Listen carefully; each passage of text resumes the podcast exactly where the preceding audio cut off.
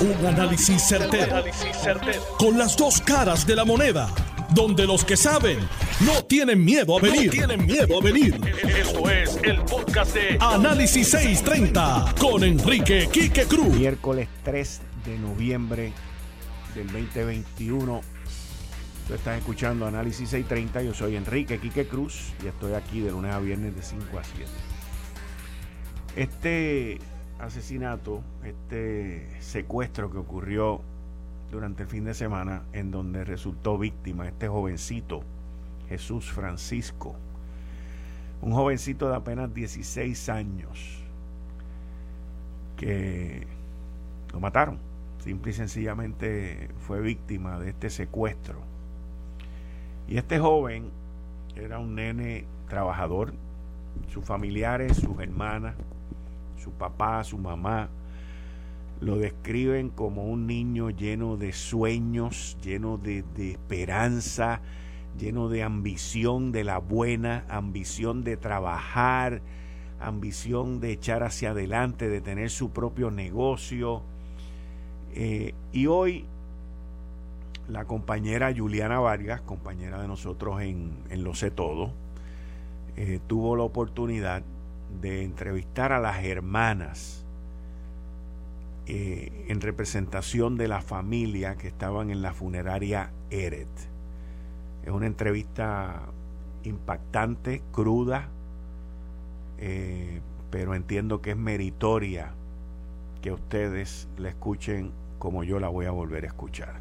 Adelante. Lo han descrito con un, cariño Denme dos segundos. Con un, carisma y un niño lleno de sueños. No te encontrabas en Puerto Rico cuando sucede todo, pero sé que en tu corazón querías decirle hasta luego. Claro que sí. Será mi único hermanito varón. Yo amaba a mi hermano. Yo sé que muchas personas querían a mi hermano también.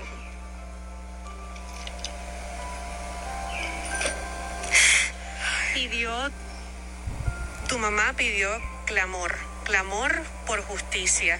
y se está viendo esto suceder, ya que hace unos instantes nosotros en el programa pudimos conversar con el cuerpo de la policía y se ha dicho que se ha dado con estos individuos que le hicieron esto a tu hermano. Claro que sí, eso es lo que la familia completa quiere, quiere justicia. Encuentren a esas personas que le hicieron eso a mi hermano, claro que sí. Mamá, papá, se dice, según lo que hemos escuchado por la policía, que uno de ellos trabajaba con su hijo. La pregunta. Yo soy la hermana de Jesús Francisco, la hermana mayor. ¿Cómo no? Adelante. Me arrancaron a nuestra familia nuestro corazón. Nos dejaron en el aire. Nos quitaron un joven lleno de sueños, con metas, 15 años para 16, nació, miren aquí, 28 de noviembre del 2005. Soñaba con tener un negocio, un restaurante, con tener su carro. Mi papá muchas veces le decía a él, Jesús, espera el tiempo. Pero mi papá se lo explicaba a diario. Los adolescentes, como todos nosotros, tenemos sueños y metas. Y a veces pasan las cosas y no están en nuestras manos. Sobre la pregunta que le que aparentemente sí conocía a esta persona, uno de estos. No, nosotros estábamos ajenos a todo. No, Por la... refiero que según la policía indica que uno de estos delincuentes aparentemente trabajaba en el lugar? No sabemos, no tenemos detalles. ¿Por qué? Porque mi hermano, desde pequeño que nació, y mi hermana Jamie Francisco, se criaron, te digo que se criaron porque la cuidaba su babysitter, la señora Genodi y Juan. Día tras día mi papá lo llevaba porque trabajaban en Río Piedra. Mi papá lo conoce todo el mundo en Río Piedra. Mi papá ha sido un hombre honesto con buena educación, aclarado sus cuatro hijos, somos cuatro. Ellos aman a esa señora y ese señor. Era como su papá, como su abuelo, porque así lo tenía aquí en la libreta de historia, que la, la, chequeamos nosotros antes de ayer, revisando sus pertenencias. Y él aquí escribió... fueron esas últimas palabras que él escribió? El, sí, el 16 el 23 de septiembre del 2021. Le pusieron en la escuela de historia él tenía que escribir las necesidades de tu país. Yo ayudaría en los asaltos, muerte y secuestro y hablaría con personas que puedan ayudar en el caso. Interés, yo tengo interés en mi trabajo, estudiar y ser alguien en el mañana y poder tener un buen futuro. Yo y mi familia, mira, mi hermano estaba centrado en Puerto Rico, su país, su sangre, su color su tierra. Mira, la bandera, su color azul favorito. ¿eh? El cordero, él amaba su país. Oh, su isla, mira. Mira todo esto que él pone, sus habilidades. Tengo habilidades en trabajar, jugar béisbol, basquetbol. También sé hacer otras cosas como ayudar a las personas en momentos difíciles. En medio de los sueños, ¿él quería convertirse en algún líder de Puerto Rico? Sí, mira, él... los sueños... por parte de la ley? Sí, no, él quería... Eh, la situación que está pasando en Puerto Rico últimamente, de tanta muerte, tantas personas, él le dolía eso. Por esa razón yo entiendo que él se refirió en algún momento en la clase de historia que él quería ayudar al país para que mejorara. Y no se logró por la siguiente razón, que vinieron esos maleantes. ¿eh? Un joven que estaba, él lo quería como sus abuelos, porque era obvio. Cuando tú le coges amor y cariño a una persona que te criaron como tu hijo, ahí había un amor grande. Y él iba, él les rogaba a ellos que quería practicar para aprender, porque él quería tener un negocio. Ahí, ustedes escucharon parte de, de esta entrevista que hizo Juliana Vargas de Lo Sé Todo hoy a la familia de este jovencito, de este angelito. Como dice su hermana, un ángel, un joven de 16 años, lleno de sueños y de metas. Y en la clase de historia, cuando la maestra le pregunta en una asignación qué era lo que él quería hacer, él quería ayudar a Puerto Rico, a las víctimas de los crímenes, a los familiares. Y esa contestación la puso él en esa asignación el 28 de septiembre. Y nosotros tenemos que reflexionar como sociedad. Tenemos que mirarnos y recapacitar cuál es nuestro rol en esta isla. A los chiquitines nos los abusan, nos los matan. A las mujeres las abusan y las matan las drogas andan por donde quiera. Y todo el mundo cree que viviendo en su círculo, que viviendo en su casa, en su lugar, en su día a día, montándose en su carrito y haciendo lo suyo, es suficiente. Y no es así, no es así. Nosotros todos, tenemos que recapacitar y entrar en una autorreflexión de qué es lo que queremos hacer con nuestra sociedad y con nuestra isla. No podemos depender de la policía que está esbaratada. No podemos depender del gobierno que está quebrado. Nosotros tenemos que buscar la manera de resolver nuestra situación. De ser más pacientes, de ser más condescendientes, de amar al prójimo, de recapacitar en circunstancias difíciles, coger un segundo aire y de andar con cuatro ojos en la cabeza porque el crimen, el asesino, el asedio está con nosotros en todo momento. Podemos seguir cada cual con su camino, cada cual con su carrito nuevo o estar talado, cada cual con su mambo, cada cual con lo suyo, y la situación seguirá empeorando hasta que nos llegue a alguien que nosotros conocemos, a alguien que es un amigo de un amigo, y de momento nos toque a la puerta la muerte. La pérdida de un hijo es algo desgarrador e irreparable. Como hemos visto con los últimos casos, cada vez son más. El caso de Jaden, el caso de Areli, el caso de Andrea y ahora el caso de Jesús, Francisco. Y yo les tengo que decir que el pasado viernes, cuando bajó el veredicto de Jensen Medina por el asesinato de Areli, pues yo dije, mira, por fin ya eso terminó, se pasa la página, pero jamás, jamás de los jamases me hubiese imaginado que bajando ese veredicto la semana pasada, el viernes por la noche nos encontramos con el suicidio de María Paola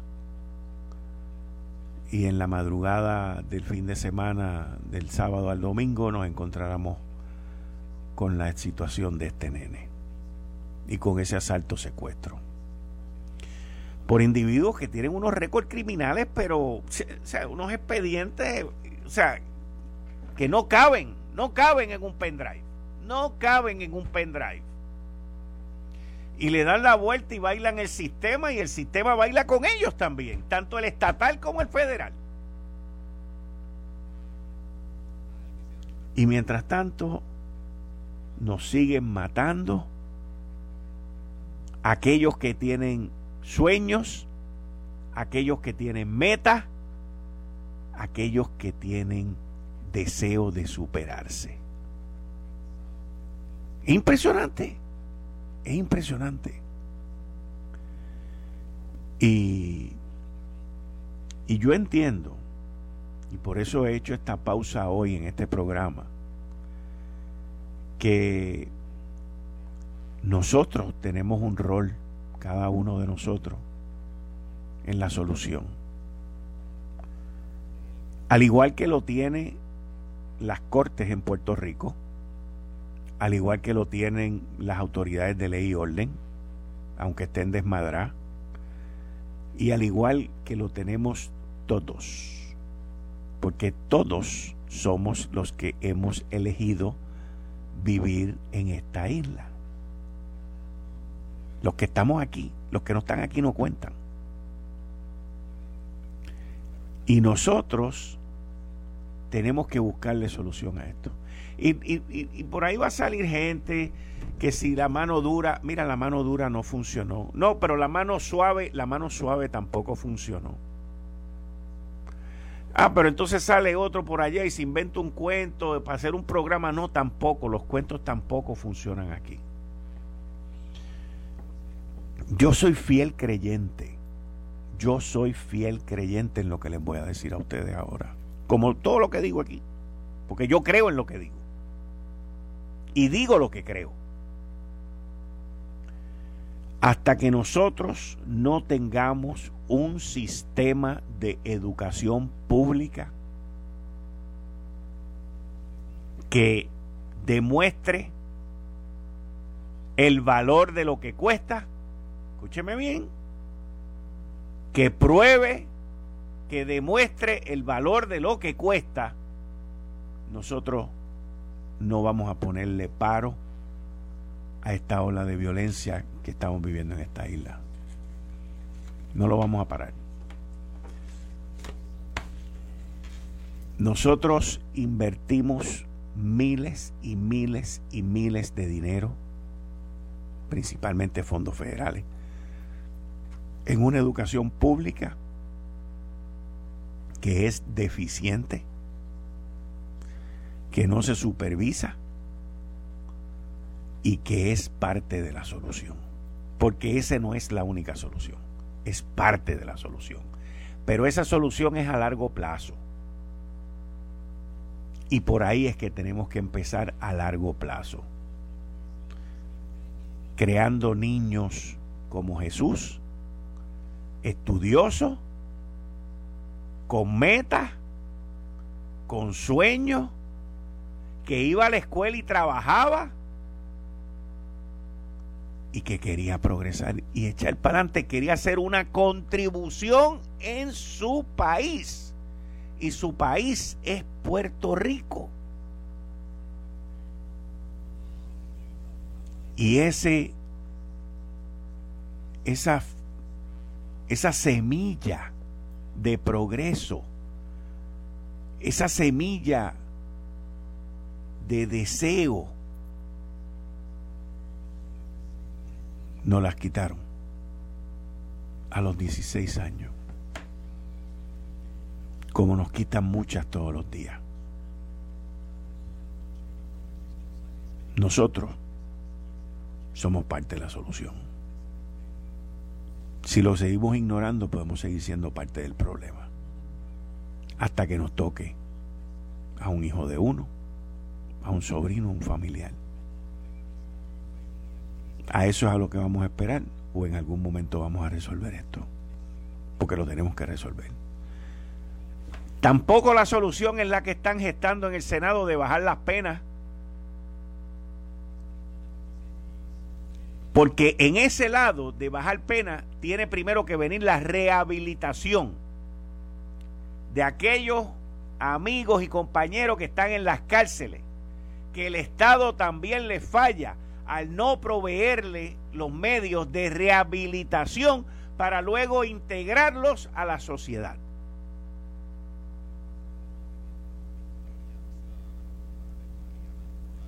Lo triste de todo esto es que hay dinero que ni votando se acaba.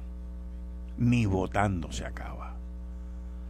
Y hay de aquel que venga con la estúpida idea de declarar una emergencia nacional, porque declarando emergencias nacionales aquí no se resuelve nada. Se aprovechan dos o tres que le mandan unos chavitos, se callan la boca después que declaran la emergencia y nos vemos y adiós hasta que se me acaben los chavos para seguir declarando. Aquí hace falta una acción, un plan coordinado en cada una de las áreas de nuestra sociedad que le meta mano a esto, se dediquen los dineros, los esfuerzos y los recursos para parar esto.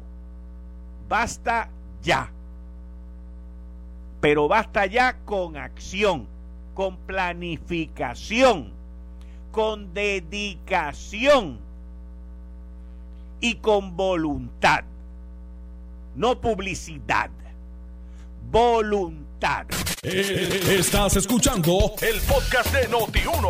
Análisis 630 con Enrique Quique Cruz. El licenciado José Lozada. Buenas tardes, licenciado. Muchas gracias por tomarme la llamada. Muy buenas tardes, Quique. Saludos a todos tus radioescuchas. Me uno a las palabras que mencionabas antes con relación a Jesús Francisco, identificándolo como un angelito, un joven de 16 años, un soñador que quería en su día tener su propio negocio, eh, con el deseo de echar hacia adelante, haciendo las cosas bien, con valores y con principios. Me uno a esas palabras, Quique. Muchas gracias. Muchos Jesús Francisco hacen falta en Puerto Rico. Correcto, correcto.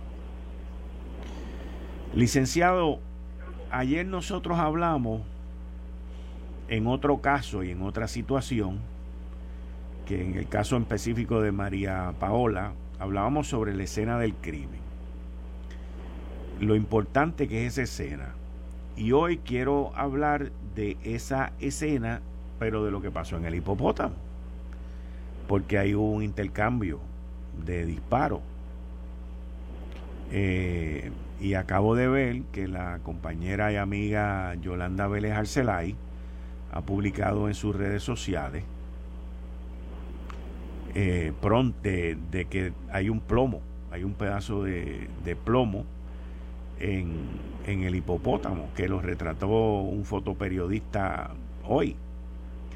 De igual manera, quiero mencionarte que me acaba de informar eh, la compañera Eliana, Eliana Rivera de Liz, la compañera de aquí, la directora de, de 1 que las autoridades federales están a punto de comenzar una conferencia de prensa que nosotros en Lo Sé Todo lo habíamos informado que esta conferencia de prensa iba a ser durante la tarde de hoy para dar los detalles de arrestos o personas que se habían entregado y todo este tipo de procesos. Eh, si quieres comenzar con esa última parte y después podemos hablar de la otra.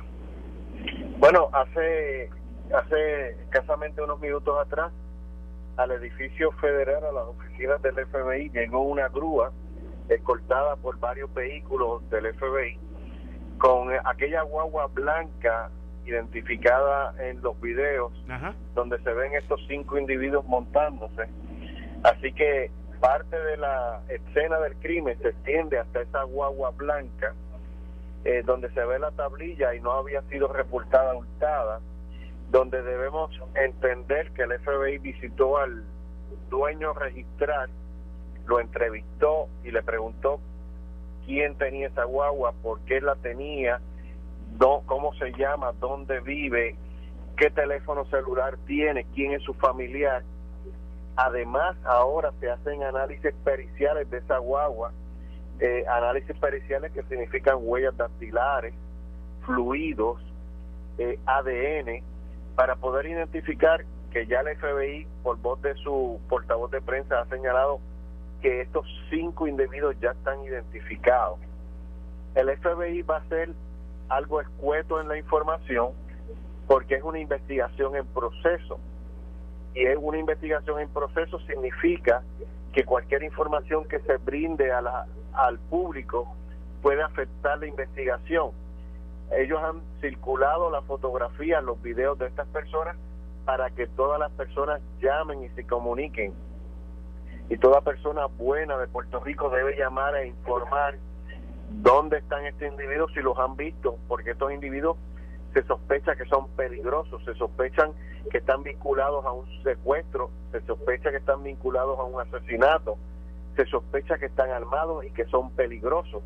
Por tanto, si usted quiere protegerse así, a usted mismo, si usted quiere proteger a su familia y a la comunidad, si usted ve a de estas personas, debe llamar al número que ha brindado el FBI y debe o utilizar las páginas electrónicas, es decir, de manera confidencial para que se proteja a usted y proteja a su familia.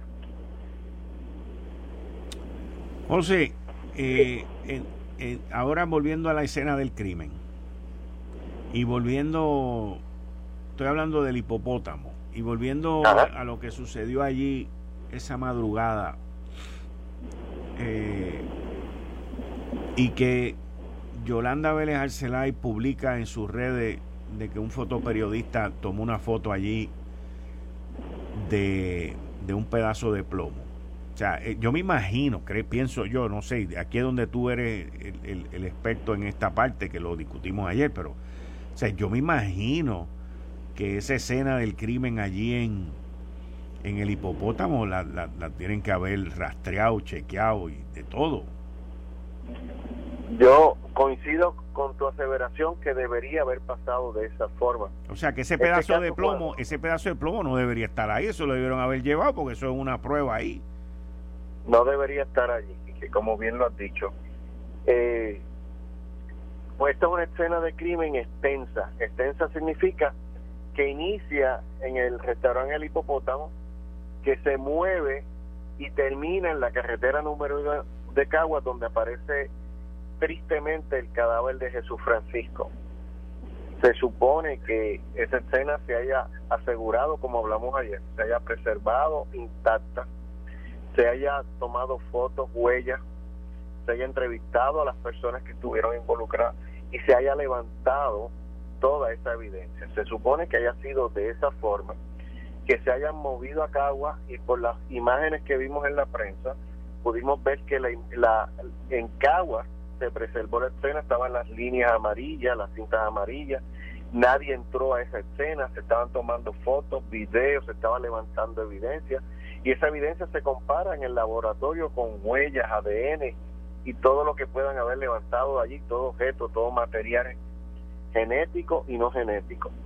Pero la escena inicia en el hipopótamo, así que si hay un proyectil de bala disparado dentro del local, debo pensar que fueron los delincuentes los que estaban afuera disparando hacia adentro y es importante recopilar eso. ¿Por qué?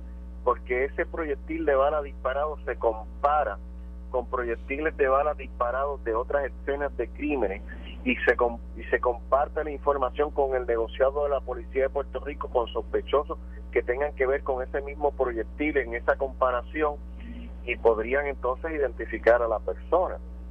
Es triste decir que ese proyectil se encuentra allí y no se haya levantado. Hmm. Eh, el FBI, como te mencioné ahorita, va a hacer una conferencia de prensa hoy a las 6 y 30 de la tarde. Algo bien inusual. ¿Oíste, José? Esto es bien inusual. Es completamente inusual porque el FBI, como parte de una investigación, no admite ni niega. Claro, el FBI asumió jurisdicción de este secuestro y asesinato porque involucra uno de los delitos donde ellos tienen jurisdicción, que es el carjacking un secuestro donde se pidió dinero y terminó con la triste noticia de la muerte de Jesús Francisco. Jesús Francisco está pidiendo justicia para él, su familia pide justicia para él, Puerto Rico pide justicia para Jesús Francisco. Y el FBI debo pensar que van a dar una información general, muy básica, y es una donde van a decir, estamos investigando, estamos siguiendo, hemos ocupado el vehículo, pero ellos no van a soltar prenda hasta que tengan a todos estos cinco delincuentes arrestados. Fíjate, eh, estoy leyendo aquí frente a mí el, el comunicado de, del, del, FBI y mira todo lo, el, comunicado es, es interesantísimo. Primero, es la primera vez que yo pueda recordar y no creo que recuerde de que el FBI haga una conferencia de prensa un día a las 6.30 de la tarde. Prácticamente todas las conferencias de prensa de ellos son a las 11 de la mañana, entre 10 y 11 de la mañana. Eso es lo primero. Lo segundo es que la convoca el Special Agent in Charge de Puerto Rico. Joseph González. exacto, Joseph González. Pero con él aquí es donde viene la parte que yo quiero que tú la... ya yo tengo mi opinión, pero yo quiero la tuya primero. Pero con él va a estar Stephen Muldrow, U.S. Attorney for Puerto Rico. El fiscal federal. El fiscal federal, el jefe de fiscal federal para Puerto Rico. Y Wilmer Ocasio, U.S. Marshal. No, U.S. Marshal. No, este es el de los Marshall. Este es el de los Marshall. Exacto. Y la, el, la razón de la conferencia es un update eh, sobre la investigación. Pero... Es, es interesante lo que señala. Exacto. Tienen la oportunidad de ver el, el comunicado. Eh, eh, ayer pude ver al, a la gente a cargo en Puerto Rico del FBI, a José González. Es un agente latino, una persona interesada en aunar esfuerzos con la policía y lo ha estado haciendo de esa forma. Eh, en la conferencia va a estar el fiscal federal y va a estar los US Marshals. Están aunando esfuerzos, ya tienen los nombres de los ciudadanos, ya están identificados. probablemente, probablemente ya hay un indictment contra estas personas por el secuestro que culminó en la muerte de Jesús Francisco, probablemente. me estoy anticipando, pues estoy pensando más pero, allá. Pero es que ah. yo estoy de acuerdo, fíjate, yo estoy de acuerdo contigo en, en que ya hay acusaciones, en que ya hubo arresto y creo que deben haber sido la gran mayoría porque tú no traes al US Attorney General, al jefe de los Marshals, a esta conferencia de prensa decir lo que vas a hacer, principalmente, licenciado Lozada, cuando hoy es el día que la familia de Jesús Francisco lo está velando en la funeraria Eret. Lo, lo dicen muy bien, Quique, porque ellos nunca van a decir lo que van a hacer, ellos dicen el resultado de lo que han hecho. Y allí está eh, el Wilmer de los US Marshals diciendo, y eh, anticipo, como bien tú lo señalas, hemos hecho. Y los US Marshals han utilizado todas las herramientas, el FBI ha utilizado todas las herramientas. Tan pronto ellos vieron esa tablilla de ese vehículo blanco que ocuparon y llegó los en unos minutos atrás al FBI, ya ellos entrevistaron a la persona que usó ese vehículo, ya saben quién usó ese vehículo. Probablemente, como bien señalamos, ya está detenido y ya tienen indictment, ya tienen acusaciones. Ahora, es decir, hemos detenido, hemos tenemos a estas personas aquí, hemos hecho esta es la misión porque el FBI con las herramientas que tiene investigativas con los recursos que tienen, que no los tiene Puerto Rico, porque ellos pueden hacer las interceptaciones telefónicas, eh, ellos pueden subir un avión a 10.000 pies de altura y estar vigilando y siguiendo. Esas cosas no las tiene Puerto Rico, esas las tiene el gobierno de los Estados Unidos, el gobierno federal. Así que debo coincidir contigo, Quique, que ellos van a dar una conferencia de prensa diciendo, con un organigrama probablemente, con los cinco individuos, estos son los cinco individuos, estos son sus nombres, estas son las fianzas, eh, no tienen fianza, perdón, me equivoqué en decir que tienen fianza porque a nivel federal, personas como esta, a nivel federal no hay un derecho constitucional a la fianza, allí te arrestan y te dejan sin fianza. Se, se le leen los cargos, tienen una vista próxima de fianza y razonablemente el fiscal federal va a decir estos individuos son peligrosos, no se le dé fianza. Y estos delitos, el secuestro que conlleva una muerte con un carjacking, son de los, de los delitos que cualifican para pedirle permiso a Washington DC para la pena de muerte, que en Puerto Rico no se ha aplicado, pero aplica a nivel federal. Y ya la pidieron para la de Félix Verdejo. Ah. En los casos más recientes que han habido. Para, porque el caso de Félix Verdejo incluye ese carjacking, incluye ese secuestro que culmina con la muerte de esa joven. Correcto. Tristemente. Correcto. Así que este es un caso similar. Aquello es una dama en un caso de aparente violencia doméstica por aparentemente estar embarazada y donde tristemente pasa a las 7 de la mañana en el Teodoro Moscoso donde la tiran, donde le disparan, algo muy grotesco de un joven que Puerto Rico creyó, pensó que era un ídolo en el deporte, pero aparentemente se equivocó en el camino, porque se presume inocente hasta que se pruebe su culpabilidad. Igual que estos cinco individuos se presumen inocentes hasta que se pruebe la culpabilidad.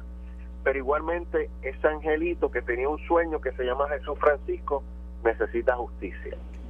Estamos hablando de que a, horas, pero poquitas horas, de los federales haber recuperado el vehículo, donde ya entiendo yo, por lo que estamos hablando, tienen esto bastante montado, como tú muy bien acabas de explicar, inclusive pueden tener hasta un organigrama, la foto, este, este y este, bajo custodia.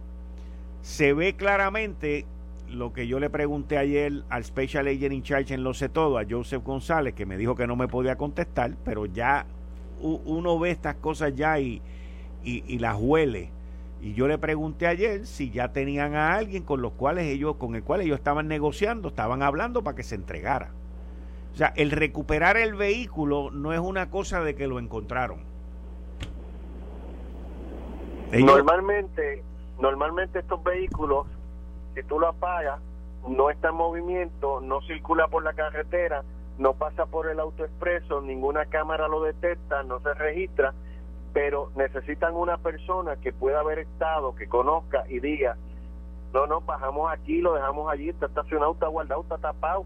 Así que, como bien señalas, probablemente ya ellos tienen a uno que está cooperando, a uno que ya lograron un acuerdo probablemente, y con ese es que van a amarrar a todos los demás, porque este tipo de caso conlleva pena de muerte. Es decir, que cuando detienen al ciudadano uno de los cinco y le dicen, por decir un nombre, Juanito, te hemos detenido aquí, estos son los cargos, secuestro, carjacking que conlleva una muerte. Este delito conlleva vida y si no conlleva vida puede conllevar pena de muerte. Tú tienes 21 años. Vida es que tú nunca vas a salir de una prisión federal. O pena de muerte donde después que un jurado se encuentre culpable, otro jurado va a determinar que sí a la pena de muerte, te vamos a mover a los Estados Unidos y allá te vamos a poner la inyección letal. Ese ciudadano con 21 años va a decir, yo me voy a arriesgar, no, yo quiero cooperar. Y hace un acuerdo con las autoridades federales de que va a estar quizás 20 años, por decir un número. Y dice, allí tuvo Pedrito, Juan, Juaniquito, Junito, y dice los cinco nombres, y dice dónde están, y dice todo. Con ese cooperador, que normalmente en el indictment federal le ponen una letra, el informante A dio todos los detalles de cómo lo planificaron, cómo lo ejecutaron, y dónde se escondieron, y dónde destruyeron o desaparecieron evidencia. Con eso es suficiente para que ellos puedan montar todo el caso y ahorita en la conferencia de prensa confiamos que puedan decir que ya los tienen a todos detenidos y que se le va a hacer justicia a Jesús Francisco. Eh, licenciado José Lozada, eh, usted ahorita, ahorita me mencionaste de que bajo nuestro Estado de Derecho, tanto estatal como federal, toda persona es inocente hasta que se encuentra culpable. Esa es la presunción de inocencia que da la Constitución en Puerto Rico y en los Estados Unidos. Correcto. Pero con toda la prueba que hemos visto de estos individuos, eh, eh, tú, tú entiendes como ex fiscal y tu experiencia como ex fiscal que la prueba es sólida y contundente. Bueno, estoy hablando de este video, estoy hablando de que hay alguien que está cooperando, estoy hablando de que recuperaron la guagua. Eh, eh, esto va, va a ir todo, eh, como decía ayer, esto es un rompecabezas. Ya tienen la guagua. De la guagua van a levantar evidencia de huellas digitales, van a levantar ADN, van a levantar fluidos, propiedad, van a corroborar la información que da ese testigo cooperador, ese testigo informante, ese testigo participante. Cuando ese muñeco está montado, ese rompecabezas tiene todas las piezas, tienen derecho a una presunción de inocencia, pero con ese muñeco montado de esa forma, con todas las piezas en su lugar, yo no tengo duda que van a salir culpables. Y te pregunto por otro lado, ¿qué si el niño Jesús Francisco fue víctima de fuego cruzado? Si el niño hubiera sido víctima de fuego cruzado, van a ser encausados por los mismos delitos. Siempre en Puerto Rico y en los Estados Unidos se determina que una persona inocente, un parroquiano, un niño como Jesús Francisco, una dama, cualquiera inocente que esté en una escena de un crimen y es víctima de fuego cruzado, bien de un policía, bien de un ciudadano o bien de los delincuentes, va a ser acusado por ese delito porque ese parroquiano su intención fue ayudar, colaborar y servir. Los delincuentes fueron a robar y a matar. Así que van a ser acusados por los mismos delitos y la responsabilidad por esa muerte va a ser de los delincuentes que fueron allí. Licenciado José Lozada, muchas gracias por estar en Análisis 630 como siempre, en deuda contigo, un abrazo y sé que durante esta semana vamos a continuar hablando y semana subsiguiente. Más, más que un privilegio, Quique, y vamos a estar pendientes de esa conferencia de prensa. Así que un abrazo fuerte. Gracias, igual, muchas gracias. Hasta luego. Bien, ahí ustedes escucharon al ex fiscal y continúa siendo licenciado, una persona brillante de un conocimiento vasto en, en procesamiento, en las cortes, eh, que hoy pues se dedica al derecho y a la defensa en Puerto Rico, pero que es una persona eh, conocedora de todos estos sistemas, tanto a nivel estatal como federal, el licenciado José Lozada. Esto fue el, podcast de Notiuno. Análisis 630 con Enrique Quique Cruz. Dale play a tu podcast favorito a través de Apple Podcasts, Spotify, Google Podcasts, Stitcher y notiuno.com.